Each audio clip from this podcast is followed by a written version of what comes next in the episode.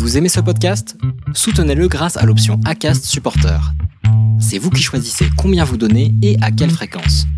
Cliquez simplement sur le lien dans la description du podcast pour le soutenir dès à présent.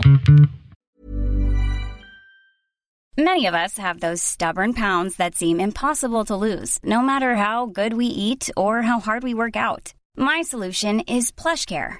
PlushCare is a leading telehealth provider with doctors who are there for you day and night to partner with you in your weight loss journey. They can prescribe FDA-approved weight loss medications like Wagovi and Zepbound for those who qualify. Plus, they accept most insurance plans. To get started, visit plushcare.com slash weight loss. That's plushcare.com slash weight loss.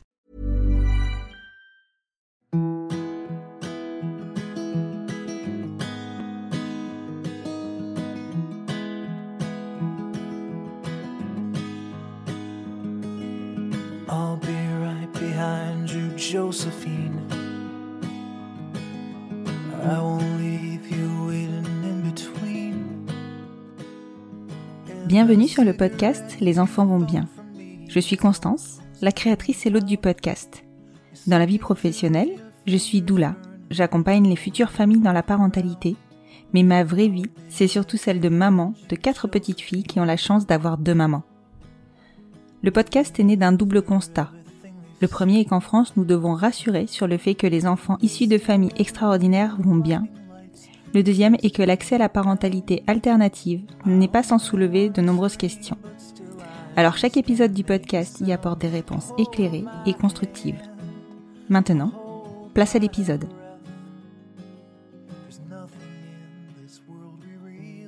Vous écoutez l'épisode 15 de la saison 4. Comment intègre-t-on un conjoint à la famille monoparentale? C'est une question que je pose à chaque épisode témoignant d'une parentalité solo. Envisages-tu d'intégrer un conjoint à ta parentalité à un moment donné? Parce que souvent, il est assez clair que parentalité ne veut pas dire exclure une vie intime pour le parent solo, et que la parentalité soit solo, par choix ou de fait. En revanche, elle amène son lot de réflexions autour de l'intégration ou non d'un conjoint à l'équation. Est-ce que le parent qui avait envisagé sa parentalité en solo a l'envie d'y ajouter un élément ou pas? Parfois, la réponse est négative, et parfois, elle est positive. Parfois, la personne ne sait pas. Si le conjoint est intégré à la vie de famille, quelles seront ses prérogatives? Interviendra-t-il dans la vie de l'enfant? Prendra-t-il part à son éducation? Est-ce que cela sera évident pour le parent de l'enfant ou non? Je crois qu'il n'y a pas de réponse universelle à ces questions et qu'elles dépendent beaucoup des étapes que le parent est prêt à franchir ou non, de sa vision de la parentalité et de sa vision du couple. Natacha, dans le premier épisode que l'on avait enregistré ensemble, se revendiquait maman solo et n'envisageait pas qu'une conjointe intervienne un jour dans la vie de sa fille. Pour autant, elle n'avait pas fait une croix sur sa vie intime et ne se fermait pas à rencontrer quelqu'un. Il s'agissait simplement de deux choses bien distinctes qui n'avaient aucunement besoin de se rencontrer un jour. Elle est issue d'une lignée de mamans solo, fières de leur choix et les affirmant comme une vraie force. Et surtout, leur confiance a souvent été mise à rude épreuve. Après un an d'introspection et de remise en question, Natacha a revu sa position. Il n'y avait pas de fatalité, son histoire n'était pas celle de sa mère ni celle de sa grand-mère. Elle pouvait faire entrer quelqu'un dans sa vie sans que sa confiance ne soit trahie, sans que son enfant ne soit mis en danger. Oui, mais comment cela se passe Pour elle, pour sa fille et pour sa compagne? Comment on se construit à trois quand le projet initial était solo? Et surtout, surtout, comment on compose avec les convictions de son entourage? Je vous laisse découvrir la nouvelle vie de Natacha et je vous souhaite une bonne écoute. Bonjour Natacha Bonjour Constance. Je te remercie beaucoup de t'être rendue disponible. Je sais comment c'est difficile avec nos disponibilités à chacune d'arriver à trouver un petit créneau. Et il s'avère que c'est ce matin, il est 8 heures, on est jeudi, et l'épisode sort lundi. Donc vraiment merci d'avoir pu euh, trouver ce petit temps pour moi. Euh, j'étais, j'étais et je suis toujours hyper impatiente de découvrir euh, le sujet de, de notre enregistrement d'aujourd'hui parce que tu m'as mis l'eau à la bouche et que c'est une question, je pense, qui, enfin, tu vas répondre à des questions. Alors évidemment à ta façon, qui se pose quand on est maman solo, comme c'est ton cas, et qu'on bah, se met en couple et qu'on intègre du coup euh, une vie à trois avec un enfant alors que l'enfant était désiré en solo. Est-ce que pour commencer, tu peux te représenter, s'il te plaît? Alors, euh, je m'appelle Natacha Butzbach, je suis psychologue spécialisée en périnatalité et accompagnement parental. J'ai le compte La Curiosité Bienveillante sur Instagram, Facebook et un blog du même nom. Et en effet, je suis maman solo. On avait enregistré un podcast dans la première oh, saison euh, pour raconter, euh, pour raconter mon aventure en tant que maman solo et d'autres épisodes entre temps. Voilà, c'est ça. en tant que psy. Et, euh, et là, en effet, on fait un peu un, on va dire quoi, un, une review euh, point chaud de comment euh, comment je suis passée en effet de maman solo à maman en couple. Oui voilà parce que effectivement donc on a enregistré un premier épisode où tu étais maman solo donc je vous invite c'est sur la première saison effectivement je vous invite à aller l'écouter je le rediffuserai très certainement pendant les vacances de février comme ça ça fera le lien où euh, clairement ton projet de maman solo, il était réfléchi et mûri euh, en solo. Enfin, ton, ton, tu t'avais depuis toute petite ce désir d'être maman euh, en solo. Mais tu, tu, le disais sur la fin de l'épisode, si ma mémoire est bonne, que tu ne te fermais pas à, à rencontrer quelqu'un et très probablement l'intégrer à votre diade. Et c'est maintenant. C'est ça. Euh, quand on a tourné l'épisode, je t'avais dit que je ne compte, enfin que, que je me fermais pas les portes, mais en réalité, euh, il n'y avait aucun projet de, de quelconque intégration. J'étais même assez fâchée avec la société, avec l'injonction au couple, dans le sens où euh, euh ça me frustre terriblement de voir à quel point euh, euh, il peut y avoir euh, des privilèges qui sont enlevés aux mamans solo. Enfin, il y a plein de trucs comme ça. Et, et, et ce côté, le bonheur ne peut être trouvé qu'en couple, etc. Dans mon cas, clairement, on part d'une situation où j'avais une dépendance affective. Donc, ce qui fait que j'ai été en couple non-stop de mes 17 ans à mes 30 ans. Uh-huh. Euh, alors quand je dis non-stop, c'est quelques mois d'intervalle par-ci par-là, mais vraiment, en fait, c'est très peu. Uh-huh. Et euh, il y a un moment où euh, mes derniers couples étaient une catastrophe, je vais pas le cacher. Et j'ai décidé que là, il me fallait une pause. Quoi. Je me suis dit, mais en fait, ça va pas du tout. Et donc, euh, quand on a tourné l'épisode, j'étais encore clairement dans ce truc où j'avais pas fini en fait de mûrir mon rapport au couple, le rapport de la famille au couple, parce qu'il y a un vrai sujet par rapport à ça dans ma famille maternelle. Donc, clairement, en fait, il m'a fallu beaucoup cheminer. J'ai fait un accompagnement psy aussi, justement, pour discuter de tous ces sujets-là, du côté transgénérationnel. Donc ça a mis beaucoup de temps en fait à mûrir. Et entre le moment où j'ai commencé à me poser la question de est-ce que je suis vraiment seule euh, parce que c'est un choix ou parce que je suis en train de répéter un truc transgénérationnel et ma mise en couple il a fallu euh, presque un an où j'ai commencé à me questionner en disant ok d'accord qu'est-ce qu'il en est? Qu'est-ce qui vient de moi? Qu'est-ce qui vient de, de l'extérieur? Qu'est-ce qui vient de euh, j'aime pas les injonctions sociales et donc je fais un peu un pied de nez aux injonctions sociales. Euh, même si en vrai je n'aurais jamais remis en question le fait d'avoir mon, mon, enfant seul parce que vraiment, euh, j'estime encore aujourd'hui que c'était une bonne idée pour moi de l'avoir. Ouais, ouais, ouais. Et de toute manière, tu sens, enfin, en tout cas dans l'enregistrement, tu semblais très, alors je vais même pas dire à l'aise parce que c'est pas, c'est pas du tout ça, mais en tout cas, t'es, enfin voilà, t'étais très ferme sur ta décision et, euh, et clairement, euh, pour toi, le, le, le, fait de faire un enfant, c'était pas associé au fait d'être en couple. Oui, tout à fait. Parce qu'en fait, euh, je sais qu'il y a des, des, considérations, des prises de position dans les couples par rapport à un enfant. Je sais toute la difficulté que ça peut générer. Et moi, ça me faisait très peur. Ouais. Euh, alors, ça me faisait très peur aussi par mon histoire familiale, mais aussi, je pense, euh, par euh, par tout ce que la société renvoie, par tout ce qu'on sait, à quel point c'est compliqué parfois de s'ajuster quand il y a un enfant qui arrive dans un foyer, etc. Et moi, ça me faisait terriblement peur. Et c'est vrai que je préférais me dire, je fais un enfant de mon côté, je gère le truc, et après, si jamais on est en couple et qu'il n'y ait pas ce côté euh, euh, lien avec euh, l'enfant, et donc ça veut dire euh, le côté bataille éducative, etc., etc., et ben en fait, ça va être vachement plus simple. D'autant les premières années. comme je dis, moi, sur le parentage proximal, j'étais très catégorique. J'étais même carrément ultra ferme quand ma fille était bébé. Aujourd'hui, je suis ok pour que ma fille vive des expériences qui soient pas aussi parfaites que ce que je voulais qu'elle vive quand elle était bébé. Il y a quelques années, c'est pas du tout possible. Et je vais même te dire un truc, c'est peut-être comme ça qu'elle va se faire sa personnalité. Enfin, tu vois, qu'elle va se, voilà, se construire aussi. Bah, c'est sûr, c'est sûr. Et aujourd'hui, j'en suis parfaitement persuadée, mais il a fallu que je mûrisse ça aussi, en fait. Il a fallu aussi que je mûrisse la, la capacité de me dire, OK, ma fille va vivre, en fait, forcément, euh, des interactions proches avec euh, d'autres personnes, notamment, bah, là, par la scolarisation bientôt, par les activités à l'extérieur, etc. Mais tant qu'elle était petite, hein, je veux dire, en dessous de trois ans, mm-hmm pour moi, c'était hyper compliqué à envisager parce que j'avais peur qu'on l'abîme, quoi. J'avais peur qu'elle vive des choses qui allaient l'abîmer, qu'elle ait. Euh, c'était un truc, j'étais vraiment, j'avais vraiment une peur bleue de, de ça. Et euh, j'ai ma confiance en les autres est assez moyenne. On va pas se le cacher en, en, ordre général. Mm-hmm. Et donc là, en fait, ça a été un gros travail justement de ok, de confiance envers les autres, de dire que en fait euh, si c'est pas parfait, c'est très bien. Et en plus, c'est un truc débile parce que je passe mon temps à le dire et en, en parler en tant que maman, etc. Mais en tant que maman, j'étais aussi extrêmement exigeante envers moi-même. Et Ça euh, ouais, bien sûr. Et en fait, c'est en, pour être honnête, c'est en ayant mes patientes face à moi et en ayant euh, toutes les difficultés qu'elles pouvaient rencontrer et en voyant à quel point les difficultés qu'elles rencontraient pouvaient leur apporter après des ressources et des qualités et des qualités à leurs enfants que ma fille ne développait pas parce que moi je n'avais pas ce genre de problème entre guillemets. Je me disais c'est hyper intéressant en fait. Quelque part pour les gamins ça ça les aide à, voir le monde avec d'autres spectres etc et pas que la question du couple hein, la question de vraiment euh, euh, sortir du truc. Et donc c'est ça qui m'a fait cheminer progressivement vers euh, la possibilité aussi à moi de me laisser en fait l'opportunité de de vivre une histoire d'amour en fait plus que d'être en couple finalement d'abord.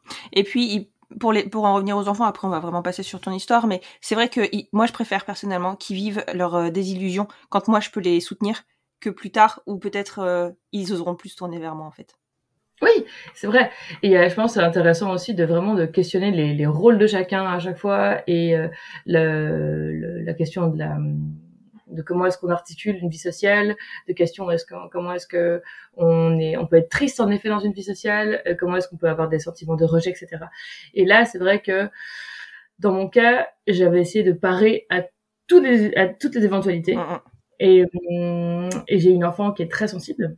Ouais. Euh, et donc je me suis dit ok en fait euh, c'est cool c'est génial elle est merveilleuse j'adore ma fille et et je trouve je trouve ça super chouette aussi qu'elle puisse développer d'autres choses quoi que ce que moi je peux lui apporter. Et il a fallu aussi passer par là. C'est aussi ça a été aussi faire le deuil entre guillemets hein, de me dire en fait c'est pas moi qui vais pouvoir tout lui apprendre. Parce que là je te dis comme je suis en, en instruction en famille mhm. euh, il y a tout plein de trucs que moi je peux pas lui apprendre hein.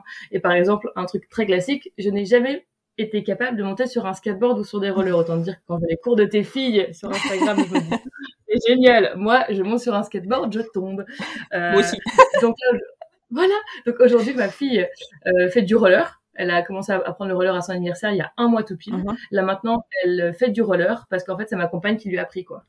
Ouais, voilà, c'est exactement ça. Euh, voilà, et j'adore en fait, j'adore vraiment. Alors qu'à l'époque, je crois que ça aurait pu me frustrer de pas être capable de le faire. Mais aujourd'hui, je trouve ça génial comme quoi on avance, tu vois. Et euh, je pense aussi qu'on fait, on fait avec euh, notre euh, notre vécu et ton vécu à toi, mm. il, il, joue énormément sur ce que tu as pu vivre jusqu'à présent et ta façon de te protéger aussi et de vouloir ah, protéger ta fille.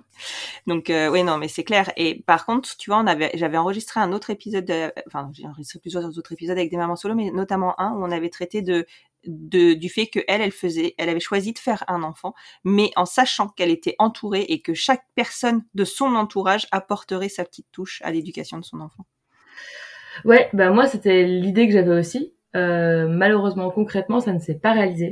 Donc en fait, euh, je n'ai pas eu d'entourage euh, proche qui a pu être soutenant et apporter plein de trucs. Alors à certains égards par-ci par-là, mais très peu finalement. Ouais, d'accord, ok. Oui, ça, ça, a dû être un peu la désillusion. Enfin, c'est pas facile ça quand on imagine quelque chose et que finalement ça se euh, produit pas comme on voulait. Ouais, la désillusion euh, continue. D'accord. De le dire. voilà. ok, ok. Mais est-ce que pour commencer, du coup, parce que moi je suis, j'aime bien un petit peu les potins. est-ce que tu peux me raconter votre rencontre après, du coup, cette année ou d'introspection euh, pour toi?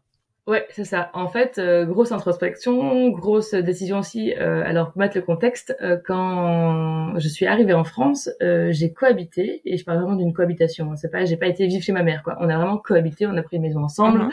Mhm. je payais le loyer. Enfin, vraiment, il n'y avait pas de truc où j'étais dépendante mhm. avec ma mère.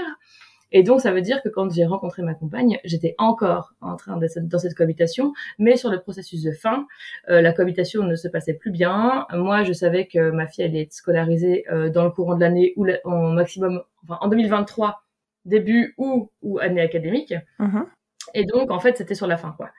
Qui était évidemment euh, impos- impensable autrement, euh, de toute façon. Mhm. Euh, mais le fait est que euh, j'étais encore chez ma mère, et donc ça conditionne quand même pas mal de choses de la suite. D'accord. Et très classiquement, en fait, il faut quand même savoir que j'ai vécu un gros bad mood euh, l'année dernière euh, en hiver. À partir de, on va dire, novembre jusqu'à avril, j'étais vraiment pas bien euh, moralement. Je voulais continuer à écrire parce que j'avais sorti mon livre récemment, j'avais d'autres sujets sur lesquels je voulais écrire, etc., etc. Et je me sentais incapable de le faire. Bref, j'ai dû apprendre déjà, ne serait-ce que à ne pas combler le vide de mes soirées où je n'avais, je n'arrivais plus à rien faire dire que j'ai- moralement je n'arrivais plus à, à rien faire comme projet. J'ai tout lâché. Le seul truc que j'ai continué à faire régulièrement c'était faire des posts Instagram. Mais tout le reste à part mes consultations et ça je ne faisais plus rien. Et c'était vraiment très euh, très dur pour moi déjà d'accepter ça. Ouais. alors qu'avant je travaillais jusqu'à 2 heures du matin tous les jours. Pour euh, les différents réseaux les posts les machins les écritures de livres enfin bref voilà. Mhm. et euh, bah j'ai fait un bon gros burn-out hein, Ouais, que voilà. je pense que on, peut le nommer Voilà. hein, on va le dire ça On n'en est pas loin en tout cas. On en, clairement, on était dedans, quoi. C'est le deuxième que je fais déjà, donc euh, je connais un peu. Et puis on a tendance Euh, euh, à ne pas savoir. Même le premier, il suffit pas à se dire euh, stop. hein. On a tendance à bah non, s'en refaire un derrière quoi. Donc, ouais, je vois. Ouais, c'est ça. Et donc, euh, en avril, je dis, OK, là, en fait, il faut que j'apprenne à lâcher, quoi, et à prendre du temps. Et donc, ça veut dire à faire autre chose que travailler, dans le sens où même mes amis, parfois, je ne répondais pas sur WhatsApp à leurs messages le soir parce que j'avais passé mon temps à travailler et que je ne prenais même pas le temps de répondre à mes amis. J'avais une, très peu de vie sociale aussi. Et donc, ça fait que vraiment, ma vie se résumait vraiment à ma fille et mon travail. Les différents aspects de mon travail, j'en avais plein, c'est très cool Mhm. mais il y avait que ça. Et donc à un moment, je me suis dit, en fait, il faut que j'apprenne à prendre du temps pour relationner avec des gens, parce qu'en fait là, ça fait trois ans que je suis à à- en France. Mhm. J'ai deux amis. Il faut que je trouve une solution quand ça va pas. Il faut lâcher un peu le travail. faut lâcher un peu le truc. Quoi. Euh, et donc en fait, je me suis dit, pour commencer, je vais déjà télécharger une application de rencontre, euh, juste pour prendre le temps de discuter avec les gens le soir. C'était vraiment le principe de dire, c'est déjà, je vais prendre le temps d'aller rencontrer des gens et de discuter avec des gens Mhm. ce que j'ai fait. Et en effet, j'ai téléchargé une application qui est Once parce que c'est un truc où on me présente un profil par jour. J'ai l'idée d'avoir Tinder ou d'autres applications où on est bombardé de trucs. euh, C'était vraiment un truc où je, ne- je- que je ne voulais absolument pas. Je connaissais cette application parce que dans mes jeunes années, je l'avais téléchargée. Et je me disais, bah, c'est pas si mal que ça. et tout ça. Bon. Et Mhm. en fait, j'ai commencé à discuter. Les profils rencontrés étaient un peu particuliers, on va pas se le cacher. Euh, on va dire que j'ai indiqué dans la directement sur le site, j'ai indiqué que j'étais maman solo Mhm. et que j'étais psy. Donc les gens qui venaient vers moi étaient les gens qui avaient besoin d'un psy. oh mince, ouais, non, c'est. Ouais, il aurait peut-être pas fallu. Le psy, bon. Ça, voilà. Ça peut venir en deuxième Voilà. intention. Tu vois. Ouais, bah écoute, tu vois, moi je me suis dit, bah allez, allons-y, franc battant. Bon bah euh, voilà. Et en fait, euh, et, et- et donc ça a duré comme ça. J'ai quand même discuté avec quelques personnes sans qu'il y ait rien qui se passe. Hein, et ça a duré quand même pendant bien deux mois, on va dire, euh, quelques discussions par-ci par-là, pas si fréquemment que ça. Et un jour, en fait, je me suis dit, c'est vraiment ce début août, je me dis, en fait, je venais d'avoir encore une désillusion avec une discussion où c'était, je me dis, mais en fait, je suis vraiment la psy de service, quoi. C'est vraiment terrible. Ouais. Et je me dis, voilà, le mercredi, à ce moment-là, je bossais toute la journée. Je me dis, ce soir, je désinstalle l'application, je m'en fous. Enfin, c'est un cauchemar, quoi. Pas. Et ce jour-là, pop dans ma notification, une nana que je trouve euh, très, très sympa, euh, dont le profil euh, est, très sympa. Et je me dis, bah, c'est quand même ballot, quoi. Je comptais désinstaller le truc. et maintenant, il y a quelqu'un qui, qui se pop et qui a l'air sympa, quoi. Et donc, on commence à discuter et le feeling passe tout de suite. Mhm. En fait, euh, on discute quelques, je crois qu'on discute deux jours sur l'application, on passe euh, via Messenger sur Facebook, etc. En bonne stockeuse, je stalk son profil Facebook, euh, Le contrôle. parce que tout le monde fait ça, ou presque, je crois. pas. Mais en tout cas, moi, oui. Euh, et en fait, on a commencé à discuter et le feeling est passé très vite, ce qui fait qu'en fait, on s'est rencontrés rencontré vite fait hein, euh, euh, sur cette application le mercredi je bossais toute la journée et en fait on s'est rencontrés euh, pour de vrai euh, le jeudi de la semaine suivante quoi D'accord. Ah oui. Donc ça a été vite. Ouais, ça a été très vite, ouais, ouais. Et on a et entre temps, pour te dire, on a discuté euh, par message. On s'est appelé une première fois le dimanche soir. Mhm. Stratégiquement pas évident en termes de fatigue. Euh, et on a passé la nuit à parler jusqu'à 5 heures du matin alors que je consultais à 8. D'accord. oui, les, les débuts de relation, quoi. Et on a fait ça trois jours de suite. Alors que c'est évidemment les trois jours où je travaille. Donc voilà, tu devais être bien défoncé à la fin. hein. Bah écoute, ouais, globalement. Et puis en fait, quand on s'est rencontrés le jeudi, Mhm. et en effet, euh, on était déclassés en termes de fatigue. Euh, C'était assez drôle en fait. Et ce qui est un peu euh, drôle aussi entre guillemets, c'est que parce que je suis maman solo, que je n'ai pas de relais, j'ai rencontré euh, donc euh, ma compagne avec ma fille. D'accord. Donc au moins tu mettais les Voilà. choses au clair directement. Ah bah on rentrait les deux pieds dans le plat, il n'y avait pas de doute sur la question. Quoi. Donc voilà, donc c'est comme ça que ça s'est fait en fait, c'est que et c'est un et c'est un choix qui était un peu un non choix si tu veux. Globalement, euh, j'avais de toute façon pas d'autre option. Donc, si tu veux, je me suis fait très vite une raison en me disant si je veux ne serait-ce que la rencontrer en fait, c'est avec elle parce que sans elle il y aura de toute façon pas d'option. Ouais bah oui. Et puis euh, de toute manière, euh, même si t'arrivais à, à la rencontrer seule sur le premier rendez-vous, vous auriez eu d'autres. Enfin le problème se serait posé à un autre moment. Enfin si t'as pas de ça. sans relais, c'est compliqué. hein. Ça. Et en fait, j'en avais discuté déjà avant qu'on se rencontre. On en avait beaucoup discuté en disant, bah écoute, voilà, j'aurais aimé que ce soit différent, mais en fait, bah j'ai pas vraiment le choix. C'est ça ma vie. Et en gros, elle connaissait bien le tableau. En fait, j'avais bien brossé le tableau. On avait eu largement le temps de discuter aussi de tout ça. Trois nuits à discuter, ça laisse du temps. hein.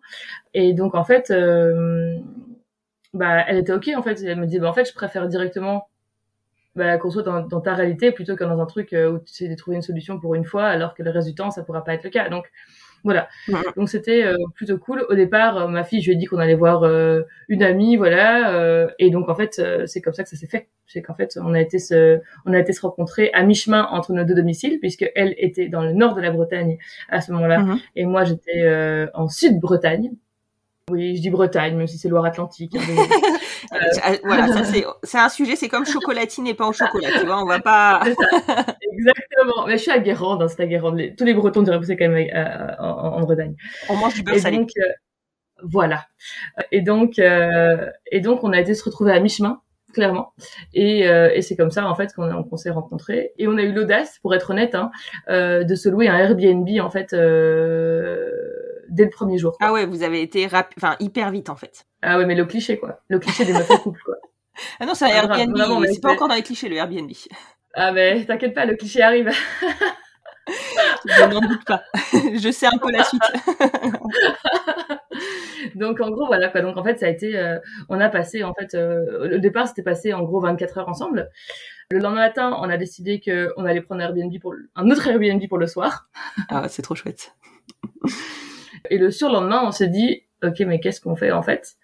Euh, Il s'avère que ce week-end-là ma mère était pas là donc on est on est rentré chez moi. Ah oui, parce que tu avais le problème de ta mère, Euh, c'est vrai.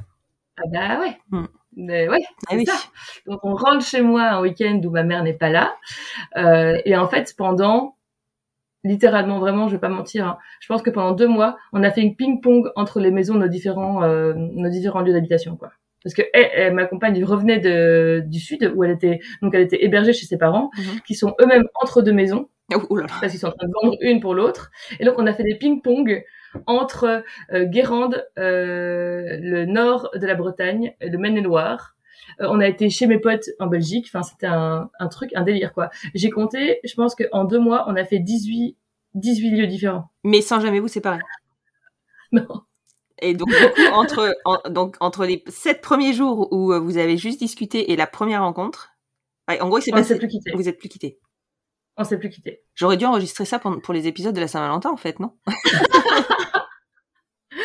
Mais en fait, c'est ça, c'est- et c'est ça qui est assez hallucinant. C'est en effet, et même moi aujourd'hui, rétrospectivement, je veux dire là, ça fait euh, ça fait six mois qu'on est ensemble.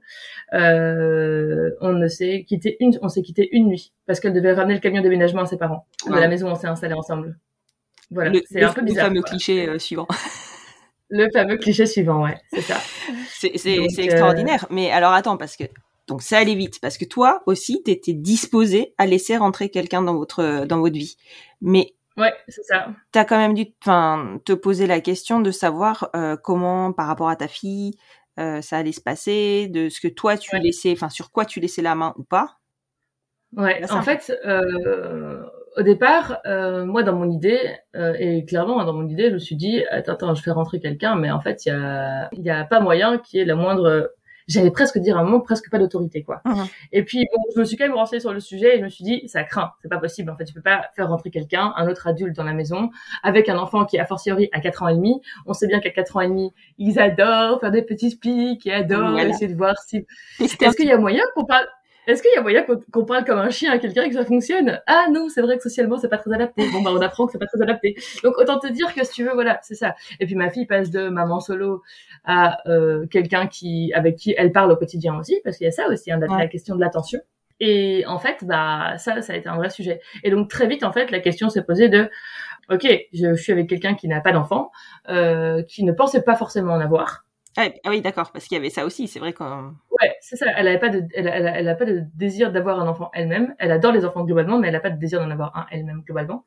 C'est ok. Comment est-ce qu'on trouve l'équilibre quoi Ouais. Et en fait, la question euh, du, du rejet, en fait, est assez vite arrivée forcément, puisqu'on passait de tout à rien. Autant dire que la question du euh, rejet, euh, comment est-ce qu'on intègre quelqu'un, bah, elle s'est posée très rapidement. Ah bah oui, clairement. Et donc, euh, et c'est logique. Et en fait, c'est pour ça qu'il a fallu euh, trouver des adaptations, parler, etc.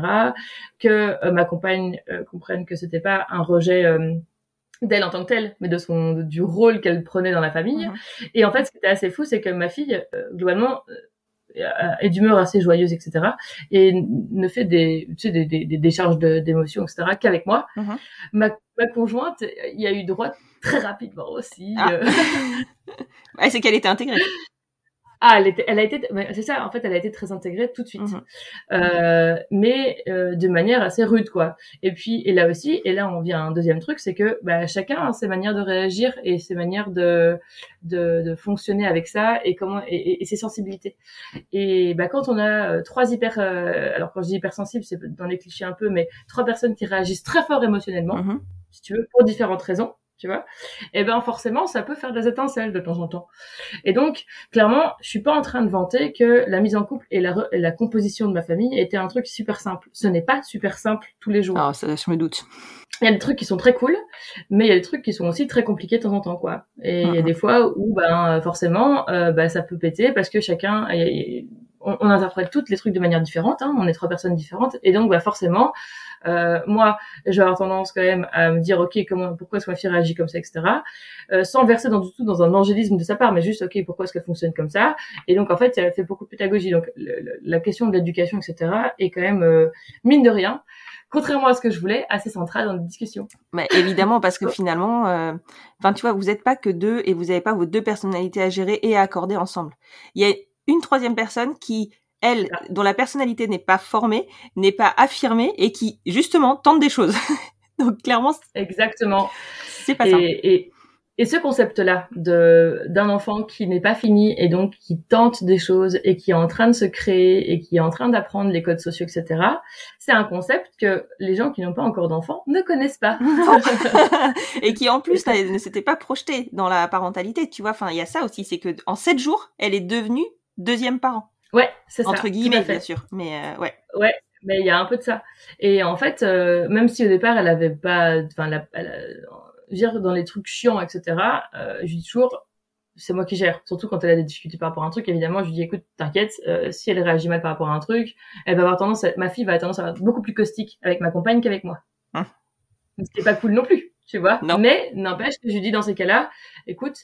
T'affirmes juste la position et moi je règle les trucs à côté quoi. Mhm. Parce qu'en fait dans l'absolu pour que la, la relation se passe bien, en fait c'est ça, c'est qu'elles doivent créer des liens ensemble, mais elle doit pas verser dans un truc où euh, tout de suite elle prend, elle doit avoir un rôle d'autorité et faire valoir des choses au quotidien. Ça c'est moi, c'est mon rôle à moi. En fait, elle, elle prend l'avant. Au départ, c'était vraiment prend que le positif et moi après je on, on règle les trucs quoi. Et aussi j'ai fait très attention parce que évidemment quand tu quand je te dis qu'on a fait 18 lieux différents en trois mois deux trois mois tu te doutes bien que pour ma fille aussi c'était un truc de ping pong quoi. C'était un truc un peu dingue. Ma fille s'adapte très bien aux différents lieux c'est très cool etc mais à un moment elle m'a dit en fait j'en ai ras le bol de bouger quoi. Je veux juste être chez moi. Ouais. et c'est normal tu vois globalement euh, même si on essaie de re- recréer toujours euh, des trucs cocons pour elle même si on essaie de faire en sorte que tout aille mieux. Mm. mais à un moment où en fait elle, elle m'a dit en fait j'en ai juste ras le bol quoi et ce qui est logique hein, euh, complètement. Mais dans les journées j'essaie quand même de toujours que ces rythmes soient respectés. Rythme de sommeil rythme d'alimentation euh, son alimentation. Je faisais en sorte que ça ne change pas d'un Mhm. endroit à l'autre. Enfin, j'ai vraiment essayé que les trucs euh, et franchement ça a fonctionné. Globalement ça a été euh, moment le plus compliqué finalement pour ça, c'est quand j'étais chez mes potes en Belgique parce que bah, t'es pas chez toi, donc euh, voilà. Mais quand on était que toutes les trois, bah, j'arrivais à, à, faire un, un espèce de copier-coller des journées euh, dans des lieux différents. Le seul avantage, c'est quand t'as des beaux-parents qui ont une piscine, bah tu vas dans la piscine, quoi.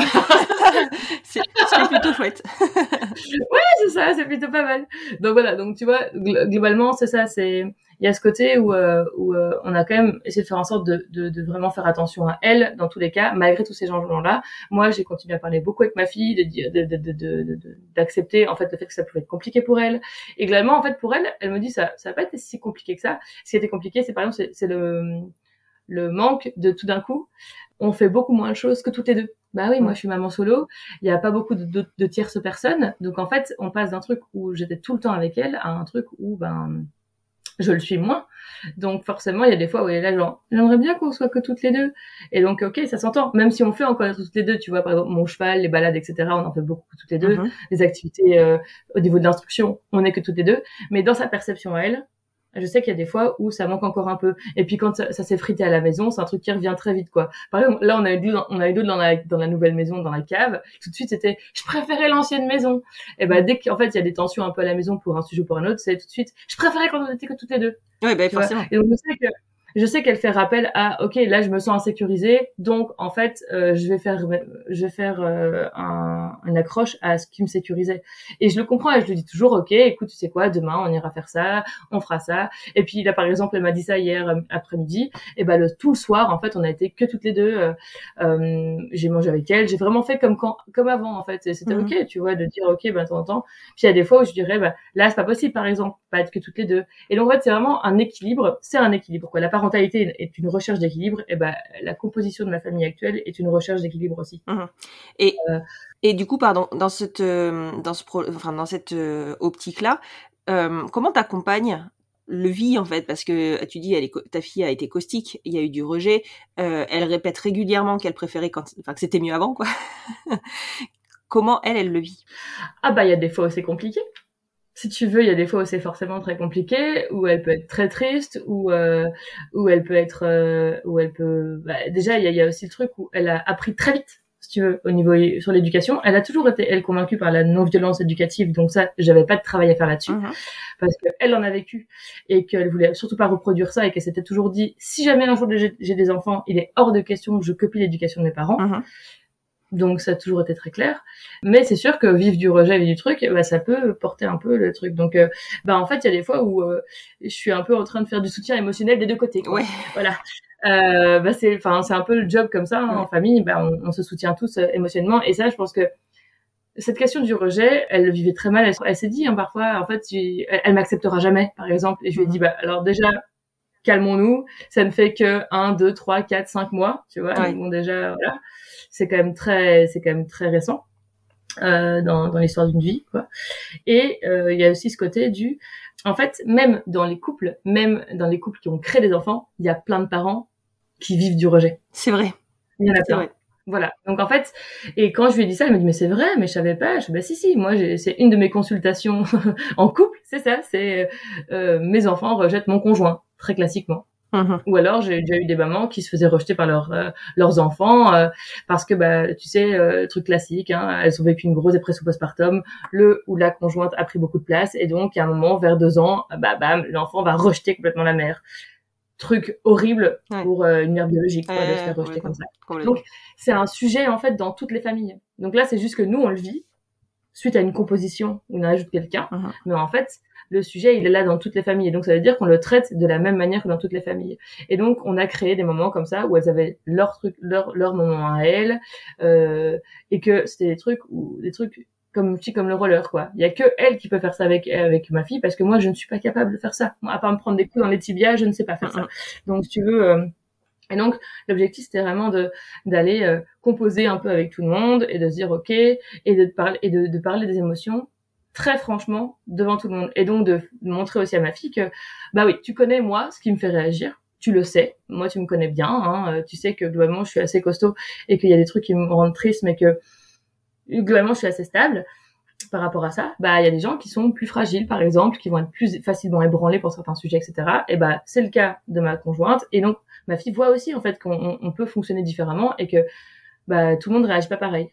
Ouais Et donc, euh, c'est intéressant de ce point de vue-là de se dire bon bah ok, quand même, comment est-ce que en fait on prend en compte aussi les autres et comment est-ce que moi on me prend en compte et comment est-ce que euh, on va essayer de, de fonctionner finalement euh, bah, Tout ensemble. tout ensemble. Mm. Et globalement, ça se passe très bien. Tu vois, là par exemple, euh, depuis qu'on est dans cette maison, donc ça va faire presque deux mois. En attendant en fait la scolarisation, on attendait une date parce que merci la préfecture pour les écoles, etc. On attendait une date de possibilité d'entrée. Et ben en fait c'est ma compagne qui la garde les matins où je travaille.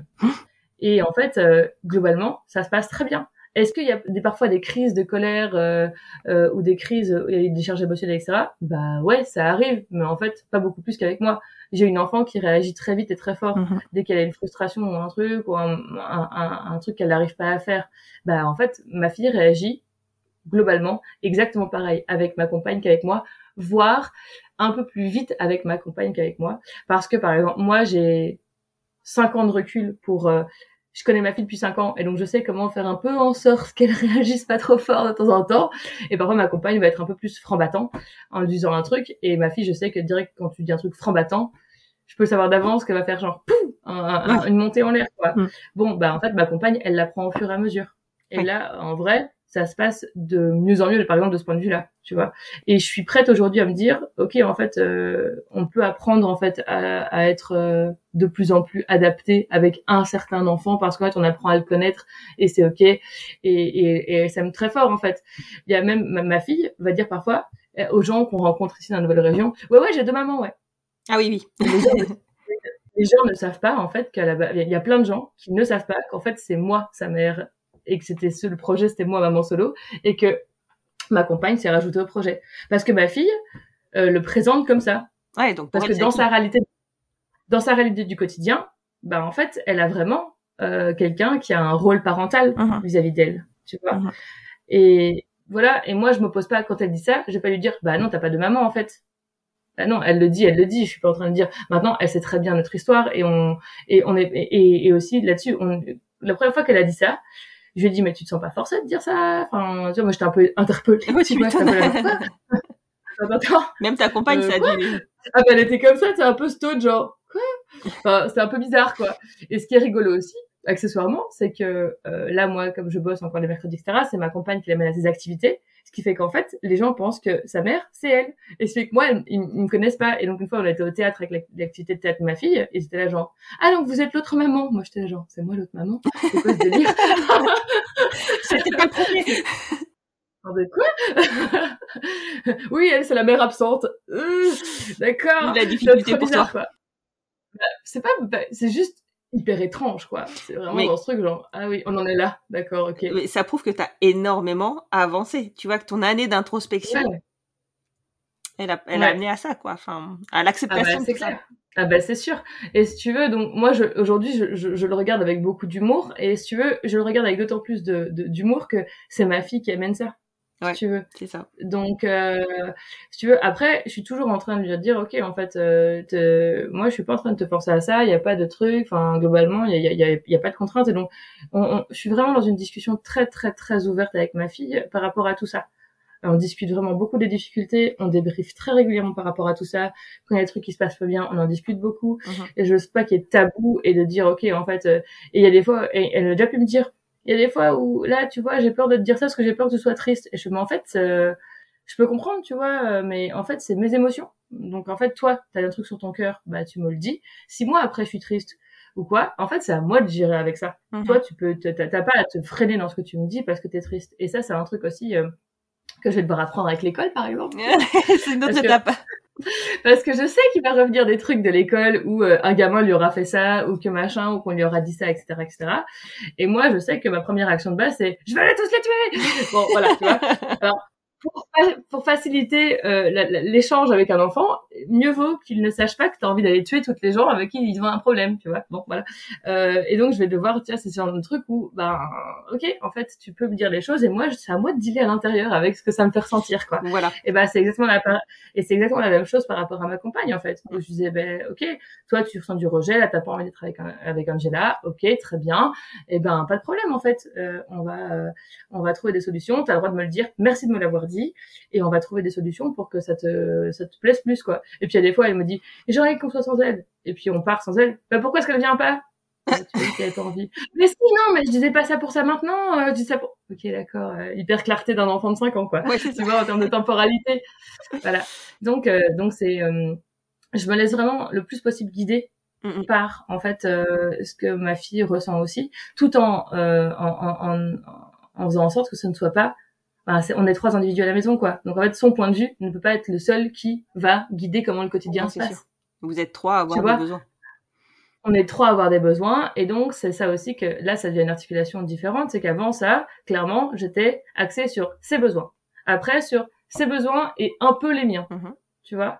Et ben c'est sûr que cette année de cheminement m'a fait aussi comprendre que mes besoins avaient aussi de l'importance en fait. Ce que je cesse de répéter en consultation tu sais mais le cordonnier euh, le cordonnier mal chaussé tout ça tout ça. Voilà. Et donc en fait euh, ben ça veut dire ça aussi. Et ça veut dire euh, ben que ma fille clairement elle a fait des bons au niveau euh, de son développement à elle aussi. Alors c'est l'âge aussi, hein, tu vois, de 4 ans et demi à 5 ans, forcément, t'as des trucs qui se passent beaucoup, etc. Mais il y a vraiment eu des bons par rapport à ça, en fait, tu vois. Et euh, dans à, plein d'égards, parce qu'en fait, j'étais plus la seule à l'encourager à faire des choses. Mm-hmm. J'étais plus la seule à, à, la motiver à faire un truc. Parce que, pour être honnête, euh, moi, je suis la parentalité de la flemme.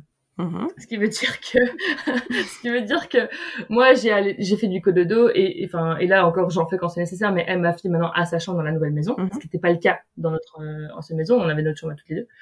Et donc en fait, euh, si j'ai allaité la nuit, si j'ai pas arrêté le cododo, si j'ai fait du portage tout le temps jusqu'à ces quatre ans et demi, enfin même je vais dire jusqu'à ma fracture du pied là euh, ah, juste après l'emménagement. En gros c'est pas bon parce que j'avais pas envie de me battre quoi. Ma fille me disait non j'ai pas envie j'ai pas envie j'ai pas envie. Je fais ok d'accord ça va d'accord. Laisse tomber va sur mon dos vas-y viens j'ai pas envie que je vais pas te traîner pour que tu marches. Moi j'ai envie de marcher. Viens sur mon dos moi je vais marcher quoi tu vois. Mhm. vraiment. Et, et, en soi ça me dérangeait pas. Ce qui était compliqué c'est que là elle a 90 donc ça commence à peser un peu au bout d'une heure mon dos. J'ai acheté des portes bébés adaptées et tout ça, mais malgré tout, hein, au bout d'une heure, c'est compliqué, quoi. euh, et donc, en fait, si tu veux, j'étais vraiment parenté de, de la flemme de ce point de vue-là. Tu vois, j'avais pas envie de me dire, allez, vas-y, pousse-la un peu à faire les trucs là. J'ai genre, oh, non, j'ai pas l'énergie pour ça, quoi. Parce que j'ai tout à gérer à côté. Ouais, j'ai pas l'énergie à me battre pour ça. Ouais. Là, en étant deux, en fait, on peut la motiver à faire des trucs. Ouais, viens, on marche, on fait ceci, on fait cela. Et donc, en fait, d'un enfant qui ne, littéralement, ne marchait quasiment pas, mm-hmm. on est passé à un enfant qui, la semaine dernière, a fait une balade d'une heure et demie, quoi, en, ah, forêt. Ouais. ben, pour moi, j'étais comme ça, genre, c'est dingue. tu vois? Mais je sais que seule, seule, ma fille m'avait dit, quand tu voudras plus me porter, on a, un cheval, hein, et un jeune cheval, bah c'est, c'est, l'autre cheval qui me portera. Et je m'étais un peu résignée à ça en me disant bon bah ok on va attendre ça de toute façon quoi le cheval il va avoir trois ans il va pouvoir être monté et bon bah très bien on fera ça tant pis tu vois ouais. non mais ça se comprend hein. toutes ces histoires d'énergie c'est euh, enfin et il y a un moment donné où aussi il faut se préserver quand on est solo on n'a pas de relais comme tu l'as dit mais on n'a pas de relais euh, physique ni de aucun point de vue. émotionnel. Enfin, donc c'est vraiment euh, rien. Tu subis tout, donc à un moment donné, tu sélectionnes quoi. Exactement. Comme je dis toujours, c'est euh, en fait en parentalité, on choisit ses batailles. Et ben moi, j'avais choisi ma bataille quoi. Mm, mm. Donc euh, trop trop chouette de voir aussi que l'arrivée de quelqu'un dans mon quotidien. et en fait, ça aurait très bien pu être le cas avec des grands-parents très investis. Oui, complètement. En fait, mais ça n'a pas été le cas. Mm. Donc en fait, et ma fille, ma fille, étrangement, et est-ce que c'est une question de temps? Est-ce que c'est une question de moi d'investissement auprès de, de cette personne-là particulièrement? Et ma fille très vite a fait confiance à ma compagne, en fait. Mais parce que tu faisais confiance. Elle a fait des trucs. Je présume qu'il y a de ça, mais si tu veux, euh, il y a, il y a, il y a quand même ce... alors avec ma mère ça se passait très bien tout le temps on a cohabité. Ma, fille a créé un très bon lien avec ma mère hein, c'est très cool. Mais c'est vrai qu'il y a ce côté où assez de manière assez impressionnante je l'ai vu ma fille faire des trucs avec elle et, et, bouger et, et oser des trucs etc euh, qu'elle osait pas avec moi. Elle me dit oh, c'est trop bien en fait c'est trop chouette c'est vraiment trop cool et je me dis bah quelle bonne nouvelle en fait euh, et, et, je suis très contente de ça en fait mhm. euh, et, et qu'elle puisse euh, faire plein de choses ensemble que moi je ne fais pas. Par exemple, euh, ma compagne adore bricoler. Euh, elles ont, euh, bah, ma fille et elle ont fait le, notre sapin de Noël ensemble, quoi. tu vois, le sapin de Noël en bois, etc. Des trucs comme ça qui paraissent anodins, mais qui sont des, des, des compétences que moi je n'aurais pas pu lui apporter en fait, et qui sont des trucs que je trouve très chouettes. Euh, et, et, pareil pour le pour le potager par exemple, ma compagne va faire un potager à la maison. Clairement, moi, je vois pas où je casse ça dans mes journées entre mon boulot et ma fille, tu vois, j'ai pas le temps pour ça. Et donc là, ils vont le faire ensemble et je trouve ça trop cool. Ouais, c'est clair. Et, et, effectivement, euh, ça, ça, apporte une autre vision de la vie, globalement. Enfin, ça apporte la vision de ta compagne euh, pour ton Tout enfant. à fait. C'est toujours euh, très positif d'avoir des gens autour qui puissent apporter un peu plus, quoi. Ou différents, et puis en plus ça, oui, et puis euh, ma, ma compagne a des relations avec ses parents qui sont assez euh, assez bonnes, Mhm. et donc et qui sont ils sont pas très loin. Donc en fait, euh, euh, quand je dis pas très loin, c'est qu'ils sont à deux heures. hein. Mhm. Euh, donc euh, donc ça veut dire que bah en fait on va les voir et, et c'est rigolo parce que il y a ça change d'environnement, ça fait comme des maisons de vacances. Euh, et à Noël on était là-bas et ça s'est super bien passé parce qu'il y a une petite fille, ma compagne a une nièce qui a peu ou prou le même âge que ma fille Mhm. et elles s'entendent super bien. Noël, c'est vraiment des trucs comme ça où ça fait que l'ambiance est super facilement chouette en fait et, et, et que ma fille adore. Et donc euh, par exemple euh, ce week-end, euh, je lui ai dit euh, ah oui mais ta, ta grand-mère, hein, donc ma mère euh, euh, voulait nous voir. Euh, on l'a pas vue depuis un mois pour différentes raisons. Euh, tu préfères aller à Trélévert, non soit chez les parents de ma compagne, ou aller voir Babou Elle a fait ah non, je préfère aller de l'autre côté, c'est plus sympa, etc. Ok, bon bah, on peut dire ça à ta grand-mère. voilà, Laisse-moi trouver les bons mots. c'est ça. Parce qu'il y a ça aussi en fait, c'est que mine de rien, dans ma famille, euh, faire rentrer quelqu'un, euh, c'était alors du côté de mon père. Très facile. Mon père est un grand dépendant affectif, donc si tu veux, Les chiens ne font pas des chats. Euh, voilà. Donc euh, mon père est avec sa avec sa femme aujourd'hui euh, depuis 23 ans et euh, et avant ça il avait toujours été en couple depuis euh, voilà depuis toujours. Hein, il n'a jamais été seul. Euh, donc quand moi j'ai rencontré quelqu'un, il trouvait ça très cool et très chouette, etc. Euh, ma mère par contre c'était un autre délire quoi. Ma mère a pas du tout trouvé ça chouette Ouais. que j'ai quelqu'un. Bah non. Parce que elle avait bien intégré mon projet maman solo, elle était très fière de dire que sa fille était maman solo. Euh, elle trouvait ça très cool que j'ai pas à me batailler sur des questions éducatives avec quelqu'un. Ouais. Elle trouvait ça très cool que j'ai ma liberté. Euh, Elle est anti-mariage à fond. Euh, elle nous a clairement, elle nous a clairement élevés dans la haine du couple. On va dire Ouais. les choses telles quelles. Hein. Vraiment. je te parlais euh, quand on parlait de ton histoire.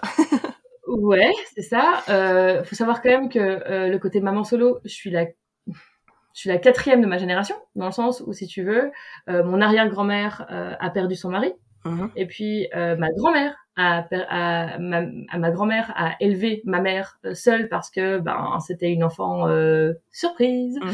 Euh, et donc euh, voilà. Et ma mère s'est séparée de mon père quand j'avais trois ans. Donc je suis clairement la quatrième de la lignée, si tu veux. Ouais. Et toutes les recompositions qu'il y a eu dans la famille ont été une catastrophe. Non, en termes les- de violence, Pas toutes. Forcément. non, pas toutes, mais Pas les dans ma futures, on va lignée, dire. si tu veux, toutes les recompositions Ouais. ont été une catastrophe en termes de violence Ouais. physique notamment, enfin de violence physique, morale, voire sexuelle sur les enfants. Ouais, d'accord, je comprends. Donc ça veut dire que ma mère, voyant arriver dans ma vie quelqu'un qui a un comportement euh, un peu plus franc-battant, si Mhm. tu veux, eh ben elle a flippé en fait. Ouais, ouais. Et aujourd'hui encore, ma mère vit très mal le fait que je sois en couple et euh, ça ne passe pas du tout avec ma compagne. Ouais. Euh, il va falloir. En fait, le problème, je pense, c'est un problème de confiance de base. Mm. euh, C'est ça. Après, je suis pas là pour faire la thérapie de ma mère. hein, Il y a plein de choses que- qui sont compliquées, mais globalement, c'est pas évident non plus parce que ma fille a aussi senti que ma mère était en rejet total de ma compagne. ah bah oui, mais les enfants, ils sentent tout. hein. Voilà. Donc, si tu veux, on a s'est très vite rendu compte avec ma compagne que quand on n'était pas chez moi, ça se passait très bien. Mhm. Et puis, enfin, quand je dis chez moi, c'est quand on était encore avec ma mère Ouais. en cohabitation. Euh, et dès qu'on sortait, ça se passait très bien. Donc, depuis qu'on habite seul, globalement, ça se passe très bien. Ouais, ouais, ouais. Ouais, la- ta fille était euh, assez influencée entre guillemets euh, par. Bah, bah, c'est ça. Et dès que, par exemple, mon père m'appelle en, me dis- en me posant des questions sur mais comment ça se passe avec ta mère, etc. Dès que ma, ma fille entend le nom de ma mère, dès qu'il y a, il y a ce sujet-là, eh ben il peut y avoir des, des, des mouvements comme ça de rejet de ma compagne euh, parce que justement il y a ce sujet-là qui revient quoi. Et, et ton couple dans tout ça, vous, enfin, vous arrivez à vous préserver toutes les deux, à ne pas vous faire euh, impacter par euh, bah, par toutes les énergies et, et- enfin qui vous entourent quoi, finalement, qui sont positives ou négatives? Alors globalement, on va dire qu'on tient le cap. Mais évidemment, il y a eu des moments qui étaient hyper compliqués. Ouais. Il y a eu des périodes où c'était vraiment très compliqué parce que il y a un moment où on était quand même chez moi avec euh, ma mère et où ma compagne était rejetée par ma fille et où en plus de ça, ma mère était clairement pas accueillante quoi. Ah là là là là. Ouais. Il faut, ben, je te laisse imaginer la, je te laisse imaginer le truc quoi. Ouais c'était hyper compliqué, si tu veux, c'était hyper compliqué. Et il y a eu des moments qui étaient vraiment chauds. Euh, on a énormément passé de temps à discuter, on a énormément passé de trucs, etc. Et donc c'était, c'était des, des, situations qui n'étaient pas forcément évidentes. Et, et même si, et après, ce qui était chouette, c'est que euh, même si c'est pas évident, globalement, bon bah tu sais il y a quelques jours qui passent on discute énormément etc et puis ça revient en fait tu vois il y a ce truc où euh, il y a la confiance qui revient etc et ça se passe ça se passe globalement bien.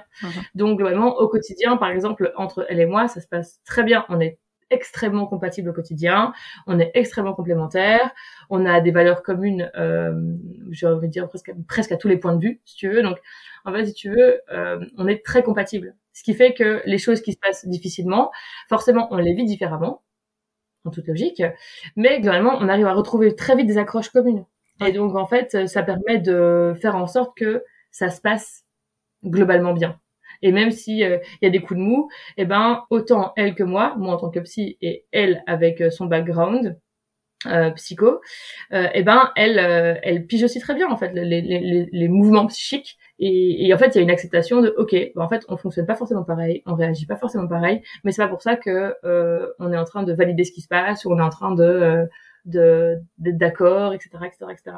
Et donc c'est assez chouette parce que ça amène beaucoup de discussions tant sur parfois sur euh, l'éducation de ma fille, tant sur le truc et et, et c'est euh, c'est on va dire que nos soirées sont sont, sont fournies quoi et c'est qu'on s'ennuie pas ouais tu m'étonnes mais après voilà c'est ce que je vais retenir hein, de tout de toute cette euh, de tout cet enregistrement c'est que ce qui vrai ce qui vous sert dans le bon sens du terme c'est que vous discutez énormément toi tu discutes beaucoup ah avec ta bah, fille enfin à trois ah ouais. Et, je pense que ta fille, parce que parce que c'est comme ça que tu l'élèves et que tu discutes beaucoup, mm. elle a cette facilité, cette faculté là aussi de comprendre que, bah, en fait, faut parler, faut pas garder pour soi. Non, c'est ça. Et c'est hyper chouette. C'est hyper chouette parce que là, tu vois, elle grandit quand même un peu là. Et euh, et bah oui, comme tu dis, je l'ai élevée comme ça depuis le début. Hein, la communication, euh, la lecture émotionnelle, le truc. Et donc, ce qui fait que maintenant, euh, dans même dans ces dans ces décharges de colère, tu vois, uh-huh. euh, dans ces décharges émotionnelles qui prennent forme de colère, plutôt on va dire ça comme ça. Uh-huh. Et ben, euh, d'un coup, elle s'arrête et elle dit, mais en fait, j'ai juste besoin d'un câlin. elle, elle en a conscience, mais c'est génial hein, parce que nous adultes, on n'en a pas toujours conscience. C'est ça. En fait, et là, elle en a conscience. Et c'est vrai qu'il y a des fois, je me dis putain, j'étais con. En fait, je sais très bien que c'est ça. Pourquoi est-ce que je l'ai pas vu tout de suite, tu vois Ou euh... après, c'est comme hein. tout dans la vie. Voilà, c'est ça. voilà. Et puis, euh, et, et, et, et, puis il y a aussi ce truc, par exemple, elle va dire maintenant, ah là là, dans ma tête, c'est tout embrouillé. Ou alors, euh, elle va essayer de faire des trucs, elle me dit, euh, je suis trop frustrée, j'aimerais tout faire en même temps, et là, j'y arrive pas. Et, et je lui dis, ah bah ouais, bienvenue dans l'humanité. C'est vrai que c'est hyper frustrant d'avoir envie de parfois faire plein de choses à la fois, et plein de choses, et de pas avoir le temps de le faire. Je, je comprends que c'est vrai que c'est très pénible. Non, mais un sacré recul. Elle a un, et je suis là, genre, elle a 5 ans, et il y a des fois, elle met des mots, et je me dis, c'est, je, devrais faire pareil en fait.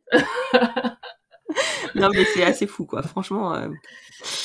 Et donc euh, voilà, et donc c'est l'équilibre au quotidien est, est, globalement euh, très chouette, vraiment. Il y a des trucs explosifs, mais en fait on est en fait ça on est sur une famille en fait. Voilà, c'est sûr que. Est-ce que est-ce que c'était plus facile, est-ce que c'était plus souple, on va dire à certains points de vue quand on était que toutes les deux? Oui, est-ce que je regrette d'être passé en couple maintenant et vraiment en vie de couple et en vie avec presque deux parents? Je regrette pas. Est-ce que ça demande beaucoup d'énergie? Oui, ça demande de l'énergie. Est-ce que euh, j'y gagne beaucoup et j'en que ma fille gagne beaucoup? Ben oui aussi, en fait. Oui, voilà, c'est ça. Après, l'avenir vous dira euh, comment. Enfin, tu vois, je veux dire là, il y a que le temps qui va faire les choses et, et clairement, euh, enfin, vous avez l'air d'avoir une bonne ligne, euh, en tout cas. Enfin, c'est pour ça que je te disais tout à l'heure que les relations, euh, les recompositions précédentes ou les compositions précédentes euh, n'ont rien à voir avec la tienne. On ne reproduit pas. C'est sûr. Pas de fatalité. J'en ai, j'en ai bien conscience en fait. C'est juste que, bah, en fait, ma mère, c'est ce qu'elle a balancé sur nous bah en fait. Et, bah moi, j'étais très frustrée de ça. Et je présume que ça va, ça va aussi évoluer. Tu vois, là, je te fais un, état à l'instant T. Bon, bah, ça va sûrement évoluer euh, dans les mois et années à venir. Et je l'espère parce que je sais pas comment ça va évoluer, mais globalement avec ma compagne, on est assez confiante et on va se dire ouais, vous êtes pas ensemble depuis très longtemps, comment est-ce que tu peux avoir assez confiance? Bah, Je dis bah, parce qu'en fait c'est pas mon premier couple. Oui, c'est ça. J'aimerais et que euh, et que bah, je vois comment ça tourne en fait et je vois ce qui se passe et et je suis assez euh, sereine mhm. de par aussi le fait que j'ai pu euh, aussi guérir tout ce qui était euh, dépendance affective etc. Et donc avoir un recul sur les choses qui est assez serein finalement et j'ai pas peur si tu veux je suis pas dans la peur de la perte Mhm. je suis plutôt dans le profit de tout ce que sa présence amène Ouais, et c'est, je pense qu'on va terminer là-dessus parce que c'est clairement ce que, en fait, ce que tu expliques depuis le départ, c'est que toi, tu as fait un travail qui te permet Mm. aujourd'hui de voir le positif plutôt que le négatif, en tout cas dans, dans, Ouais. dans, dans tes relations, quoi. C'est Dans ça. ce que ça t'apporte. Et je peux, te- ah ouais, et je peux te dire, c'est rigolo parce que quand je te parle de euh, pourquoi dans, dans le premier, je crois que dans le premier épisode qu'on avait tourné, je l'avais dit, c'est euh, avec mes premières copines quand j'avais 18 ans, on se prenait la tête sur la façon dont on allait éduquer nos futurs enfants. Et c'est là que je me suis dit, ok, je vais faire un enfant seul, ce sera plus simple. C'est tout. c'est très tôt et donc là en fait c'est intéressant parce que là je suis à une étape où bah en fait j'accepte qu'il y a des fois où bah ça se passe pas aussi dans l'idéal que ce que j'aurais aimé Mm, mm. et puis on en discute on voit et on avise et en fait chacune apprend de tout ça Oui, chacune apprend et s'adapte. ouais tout à fait Et ça, c'est la maturité, je pense. Ouais sûrement Bah écoute, en tout cas, je te remercie beaucoup, Natacha. Je pense qu'il y a encore beaucoup, beaucoup de choses euh, dont on devrait discuter ensemble par rapport à, à- à ta nouvelle composition euh, familiale. Et puis, euh, globalement, je pense que c'est hyper intéressant d'avoir des points d'étape, tu sais, pour, euh, pour les mamans qui se poseraient la Ouais. question de, de, de composer une famille de façon différente alors que le projet initial était vraiment en solo. Donc, Ouais. je te propose qu'on se retrouve d'ici une petite année pour faire un petit point. avec plaisir On se Et, retrouve avant. Ouais, et puis si, il faut, euh, on peut aussi discuter d'un point de vue théorique vraiment de comment est-ce qu'on fait pour intégrer euh, quelqu'un dans une famille et comment est-ce qu'on recompose en fait et comment est-ce qu'on deal avec les difficultés que ça. Mm. a. D'un point de vue plus théorique, y, y, il y a des supports qui sont assez intéressants pour ça. Alors, on va se reprogrammer un enregistrement rapidement. je te remercie beaucoup, Natacha. Et puis, bah, écoute, vraiment ravie de t'avoir retrouvé sur cet enregistrement. Et puis, je te dis, du coup, à vraiment très bientôt. à bientôt Constance, merci à toi. Je t'en prie.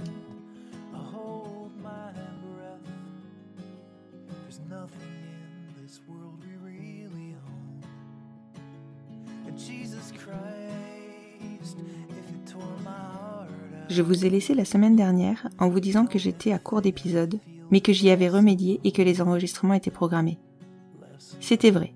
Et puis j'ai reçu une, puis deux, puis trois annulations. Mercredi soir, je n'avais rien à vous proposer pour ce lundi. Et pourtant, tellement de projets qui n'étaient pas annulés, mais juste déplacés en réalité. Je ne vous dis pas comment j'aurais perçu cela il y a ne serait-ce que quelques semaines encore. Mon anxiété aurait clairement pris le dessus. Et pourtant, mercredi soir, j'ai réussi à me dire que ce n'était rien, que la vie était ainsi et que je saurais vous l'expliquer. Quelle étape pour moi? Alors oui, je commence l'épisode en remerciant Natacha soulagée, parce que je savais que j'allais pouvoir vous proposer un super épisode. Ça a été très sport pour le monter en si peu de temps, mais ça s'est fait. J'en profite pour poser ici que je ne souhaite pas faire de la quantité, mais faire de la qualité. Pas forcément dans la qualité sonore de l'épisode, même si j'ai une très bonne conscience du fait qu'un média audio se doit d'être audible pour atteindre son public, mais de la qualité dans son contenu. C'est en ce sens que je me suis interrogée la semaine dernière sur le fait de reconduire les épisodes de la Saint-Valentin. J'avais peur que cela soit très fleur bleue, un peu gnangnan, parce que vous attendiez de ce podcast en somme. J'ai lancé des propositions d'enregistrement un peu pour voir, pour voir si vous y répondiez et s'ils étaient attendus. Et malgré deux semaines d'absence sur mon compte Instagram, ce que ce réseau n'aime pas du tout et a sanctionné par un manque de visibilité, vous avez répondu présent et certains d'entre vous m'ont même conforté dans l'intérêt de ces épisodes. Et je vous en remercie.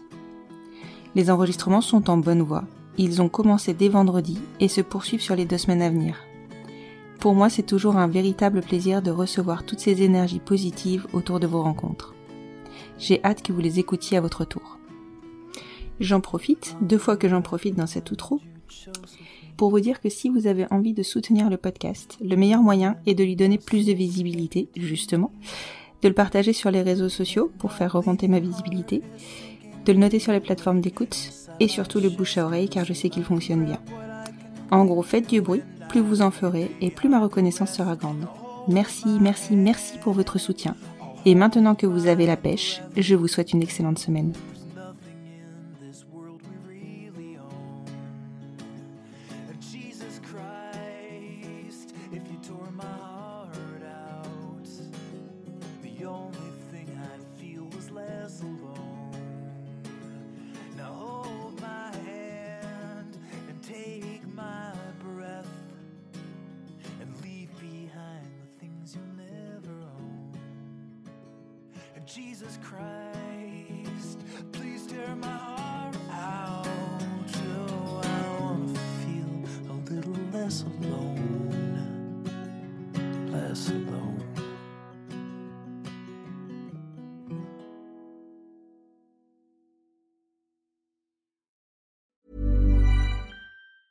Planning for your next trip? Elevate your travel style with Quince. Quince has all the jet setting essentials you'll want for your next getaway, like European linen, premium luggage options, buttery soft Italian leather bags, and so much more. And is all priced at 50 to 80% less than similar brands. Plus, Quince only works with factories that use safe and ethical manufacturing practices. Pack your bags with high-quality essentials you'll be wearing for vacations to come with Quince. Go to quince.com slash pack for free shipping and 365-day returns.